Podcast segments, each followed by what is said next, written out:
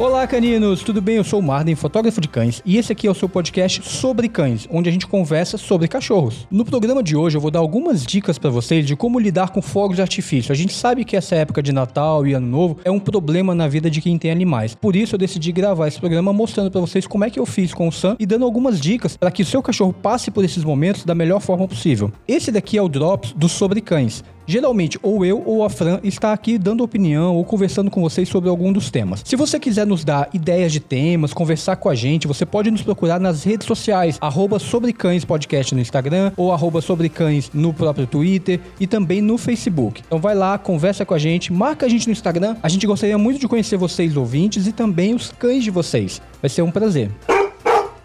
Todo mundo que tem cachorro já passou pela situação ou se pegou pensando como é que vai fazer quando tiver que sair na noite de Natal ou de Réveillon, ou às vezes até mesmo um aniversário, e muitas vezes quando tem jogos de futebol também, como é que vão lidar com os cães que ficam em casa ou com os cães que estão em casa junto com você naquele momento. Isso é sempre um momento crucial, a gente tem sempre que pensar nesses animais. Por quê? Eles são muito sensíveis. Os barulhos muito altos podem incomodar esses animais. Mesmo cães que estão adaptados a fogo de artifício, em algum momento, dependendo do barulho, ele pode ficar incomodado. Então é sempre legal você prestar atenção, mesmo nesses cães que já estão bem acostumados. Mas por outro lado, existe também uma questão de comportamento. Muitos cães não sabem lidar com esse barulho diferente, essa situação que para eles é amedrontadora. Pode ter sido um trauma quando eles eram filhotinhos, ou eles ainda não souberam lidar com isso. E por isso eu separei essas dicas para vocês.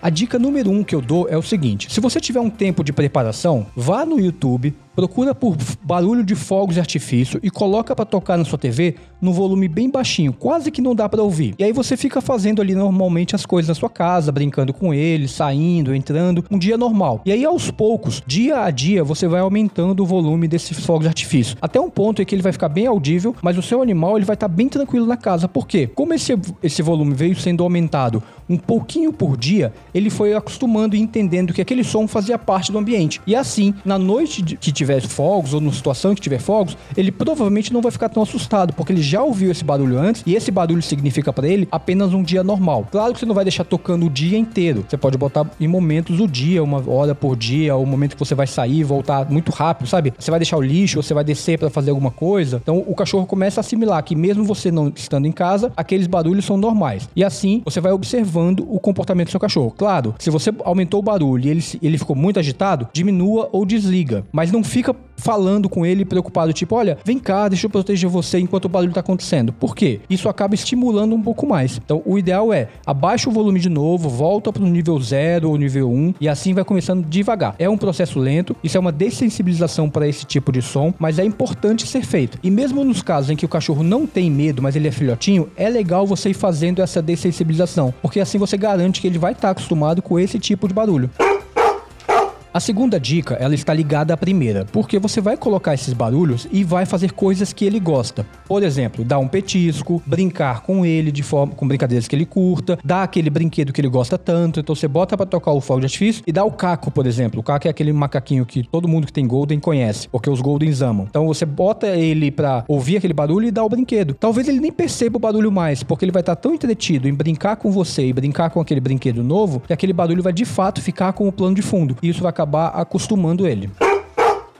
A nossa terceira dica, ela é super simples e pode ajudar bastante. Lembram que eu comentei que os cães, eles têm um ouvido sensível, eles, eles, são muito sensíveis a barulhos? Pois é, você usar um pedaço de algodão dentro do ouvidinho dele para tentar abafar os sons que entram, podem ajudar. Claro, não vai botar um mundo de algodão dentro do, do ouvido do seu cachorro e nem botar só um algodãozinho para ele entrar total. Já viu aquele algodão quando você coloca hora que vai dar banho no cachorro e depois você tira? É exatamente a mesma coisa. Só que no caso não é para entrar água, é para não entrar barulho. Então você coloca ele ali e aí o cachorro vai ficar com o ouvido um pouco mais tapado. Claro que isso não vai deixar o cachorro surdo, ele vai continuar ouvindo, mas ele diminui a intensidade com que os sons entram no ouvidinho dele. Você só não pode esquecer de retirar depois, hein? Não vai deixar seu cachorro o resto do ano com aquele algodão no ouvido, de forma alguma. No dia seguinte ou mesmo quando você voltar para casa, você retira.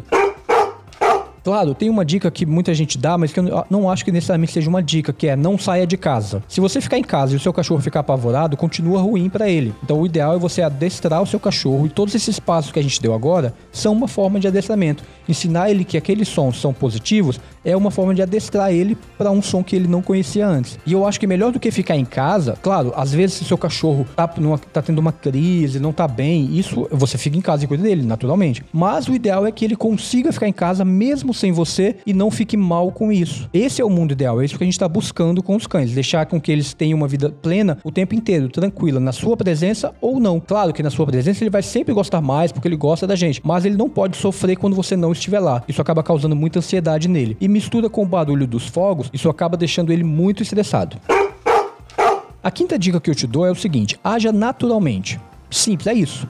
Se você estiver lavando louça, continue lavando louça. Claro, observa o seu cachorro, mas não fala com ele. Não fala nada diferente do que você faria se não tivesse fogos. Por quê? Quando você, os fogos começam e o seu cachorro vem para você e você pega ele no colo e protege, ele tá entendendo que temos um perigo, ela tá me protegendo porque esses barulhos são maus. Se você ele vem até você, você não faz nada, ele fala assim: "É, tem esses barulhos, mas ele não tá preocupado, logo não preciso me preocupar também". Claro que não é tão simples, mas a, a lógica é a mesma. Se tem algo externo que o cão sente ameaçado, ele vai te procurar para proteger ele. E se ele entender que você tá protegendo, é porque ele entendeu que aquilo de fato era ameaçador. Agora, se tem algo externo, ele entendeu que é ameaçador, ele vai até você e percebe que você tá tranquilo, não está preocupado, não está protegendo, ele fala: ah, tá bom, talvez eu não precise me preocupar. E assim ele vai acostumando que aqueles fogos não representam necessariamente uma ameaça. Então, agir naturalmente é a melhor das situações. E de novo, aqueles sons que eu falei do YouTube ajudam muito nisso, porque você pode ir se treinando também a agir naturalmente quando o seu cachorro reagir a alguma coisa.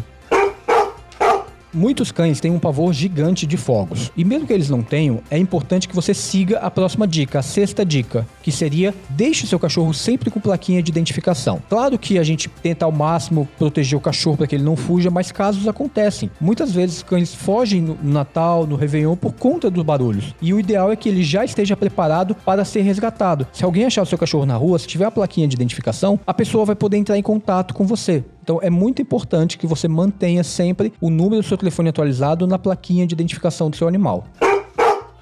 E a sétima dica talvez seja a mais importante. Se você perceber que o seu cachorro continua agindo de forma muito medrosa, muito preocupante, chame um profissional, chame um adestrador. Por quê? Existem casos que essas dicas que eu te dei não vão resolver e você tem que perceber isso. E adestramento de cães é algo muito, muito importante. Eu acho que eu recomendo isso para todo mundo o tempo inteiro. Adestre seu cachorro. É importante que ele saiba se comportar em várias situações, inclusive uma situação de medo. Ele pode até estar tá com medo, mas ele não precisa fugir daquilo necessariamente. Então, adestrar o seu cachorro é também um ato de amor e é uma forma de você fazer a sua relação com ele melhorar. Adestrar o cachorro não significa ensinar ele a fazer truques ou só aparecer. Pelo contrário, adestrar o cachorro é saber se comunicar com ele e entender também tudo que ele está dizendo. Ele pode te dizer que está com medo, mas ele tem formas e formas de dizer isso. Se ele está correndo, ele está com muito medo e ele está estressado e aquilo é ruim para ele, ele pode se machucar. Muitos cães se machucam seriamente nessas datas. Então, o ideal é, se você percebeu que seu cachorro tem um nível de, de medo muito grande que você não está sabendo adestrar ele para ele, ele lidar bem com os fogos de artifício, chama um adestrador profissional. Ele vai te ajudar. Claro que isso não vai se resolver na noite do dia 31. O ideal é que você chame isso antes, que você faça um trabalho com ele ao longo dos anos, até porque essas datas, esses fogos se repetem todos os anos. Então, quanto antes você começar a adestrar o seu cachorro para que ele entenda que isso não é um problema, melhor vai ser para todo mundo. Até porque você vai poder também curtir mais suas festas sabendo que o seu cachorro está bem. Eu espero que vocês tenham gostado dessas dicas. Nos mandem nas redes sociais o que, que vocês acham dessa situação, como é que vocês lidam com isso. A gente gostaria de saber o que vocês já passaram, como é que vocês ensinaram o seu cachorro a lidar com isso. Segue a gente lá, arroba podcast. Você também pode seguir a Fran lá no Amigo Pug e também pode me seguir no arroba fotógrafo de cães. E se você quiser entrar em contato com a gente, mandar sugestão de pauta, você também pode mandar um e-mail para contato arroba sobrecães.com.br. Ah, e visita nosso site sobrecães.com.br. Vai lá, leia os textos, compartilhe com a gente e faça parte da nossa comunidade. Um grande abraço, caninos, e até o nosso próximo programa.